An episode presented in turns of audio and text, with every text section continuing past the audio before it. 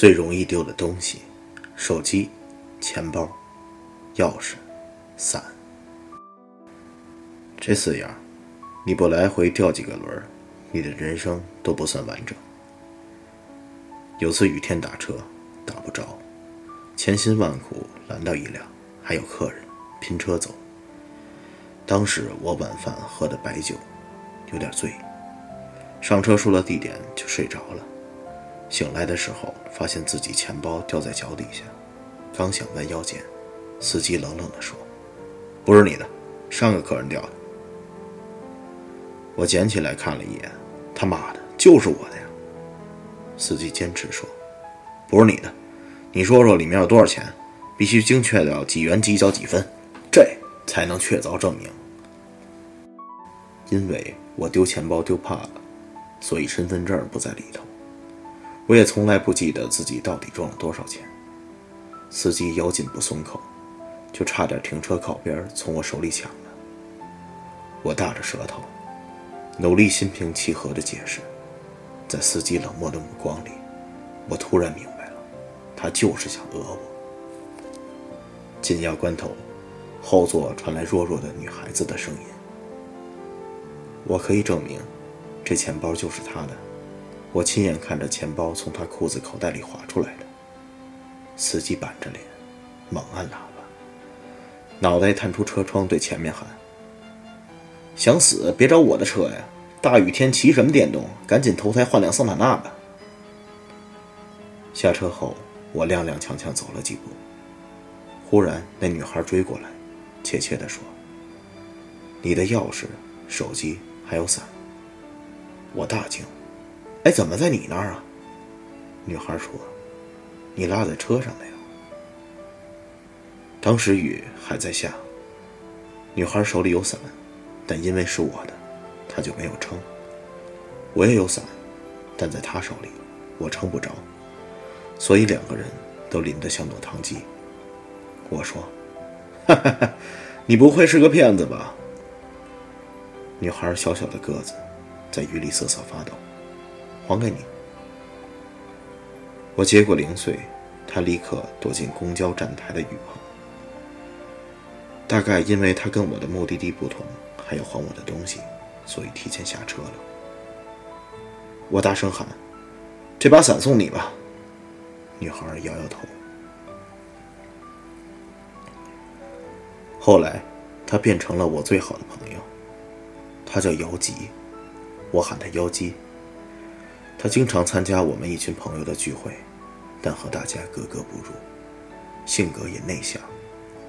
无论是 KTV 还是酒吧，都缩在最角落的地方，双手托着一杯柠檬水，眨巴着眼睛听着所有人的胡侃乱吹。这群人里，毛毛就算在路边吃烧烤，兴致来了，也会蹦上马路牙子跳一段民族舞。当时。把妖姬震惊的，手里的烤肉串都掉下来了。这群人里，韩牛唱歌只会唱《爸爸的草鞋》，一进 KTV 就连点十遍，唱到痛哭流涕才安逸。有次他点了二十遍，第十九遍的时候，妖姬听到活活吐了。这群人里，胡言说话不经过大脑，他见妖姬一个女孩子很受冷落。：“你们能不能照顾下妖姬的感受？”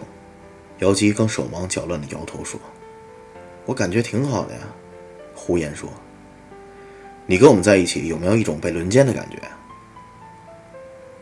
我告诉妖姬：“你和大家说不上话，下次就别参加了。”妖姬摇摇头：“没关系，你们的生活方式我不理解，但我至少可以尊重。”而且虽然你们乱七八糟，但没有人会骗我，会不讲道理。你们不羡慕别人，不攻击别人，活自己想要的样子，我做不到，但我喜欢你们。我说：“姚姬，你是好人。”姚姬说：“你是坏人。”我说：“我将来会好起来，好到吓死你。”朋友们劝我：“你租个大点的房子吧。”以后我们就去你家里喝酒、看电影，还省了不少钱。我说好，就租了个大点的房子，大家欢呼雀跃，一起帮我搬家。东西整理好以后，每个人塞给我个红包，说就当大家一起租的。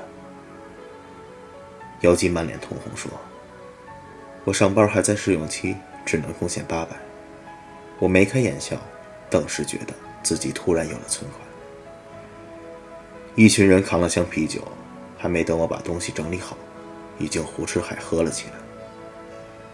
姚姬趁大家不注意，双手抱着一个水杯，偷偷摸摸的到处乱窜。我狐疑的跟着他问：“你干嘛？”姚姬说：“嘘，小声点你看我这水杯好不好看？斑点狗的呢。”我说：“一般好看吧。”姚姬说：“大家都乱用杯子喝酒，这个是我专用的，我要把它藏起来，这样别人就找不到了，不能用我的了。下次来我就用这个，这是我专用的。”他扬起脸得意地说：“我贡献了八百块呢，这屋子里也该有我专属的东西了。”说完，他又开始抱着水杯到处乱窜。大家喝多了，东倒西歪，趴在沙发上、地板上，一个个的昏睡过去。我去阳台继续喝着啤酒，看天上有星空闪烁，想起一些事情，心里很难过。姚姬蹑手蹑脚地走近，说：“没关系，都会过去的。”我说：“你知道我在想什么吗？”姚姬说。在想别人呗。他指着我手里，这是别人给你寄的明信片呢。我说，打算寄给别人的，但想想还是算了。我说，姚姬，你会不会变成我女朋友？姚姬翻个白眼，跑掉了。我也喝多了，趴在窗台上就睡着了。听见妖姬轻手轻脚的走近，给我披上毛毯。他说：“我走了，都快十二点了。”我不想说话，就趴着装睡。妖姬突然哭了。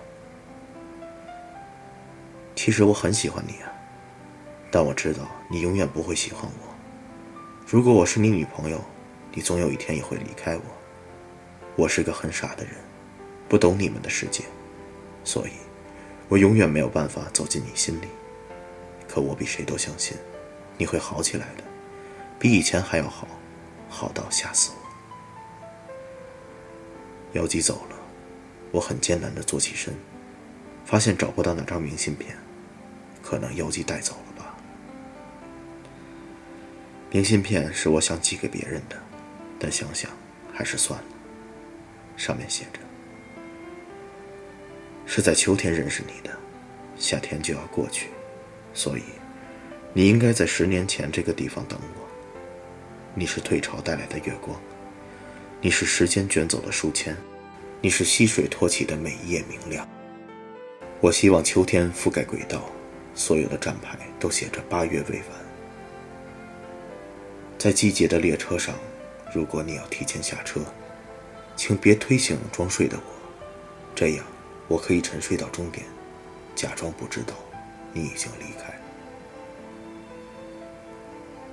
我抬起头，窗外深夜，树的影子被风吹动。你如果想念一个人，就会变成微风，轻轻掠过他的身边，就算他看不到。可这就是你全部的努力。人生就是这样子，每个人都会变成各自想念的风。后来，我离开南京，走前，大家又凑了笔钱，说给我付这里的房租。我说没人住，为什么要租着？管春说：“你出去多久，我们就把你这儿房子留多久。你老是丢东西，我们不想让你把我们都丢了。”我到处游荡，搭车去稻城，半路抛锚，只好徒步。走到日落时分，才有家旅馆，可惜床位满了。老板给我条棉被，我裹着棉被躺在走廊上，看见璀璨的星空。正喝着小二取暖，管春打电话给我，聊着聊着提到了妖姬。管春说，妖姬去过酒吧，和他家里介绍的一个公务员结婚了。我不知道他生活的如何，在泸沽湖的一个深夜，我曾经接到过妖姬的电话，他在电话那头啜泣，不说话，我也不说话，只是静静地听着一个女孩子伤心的声音。我不知道他为何哭泣，可能那个公务员对他不好，也可能他只是喝多了。后来。他再未联系过我，就算我打过去，也没有人接。又过了两个月，我打过去，就变成空号了。一年多后，我回到南京，房东告诉我，那间房子一直有人付房租，钥匙都没换，直接进去吧。一年多，我丢了很多东西，可这把钥匙没有丢。我回到家，里面。满是灰尘，我一样一样整理，一样一样打扫。在收拾橱柜时，把所有的衣服翻出来，结果羽绒服中间夹着一个水杯，斑点狗的水杯。我从来没有找到过妖姬的杯子在哪里，原来在这里。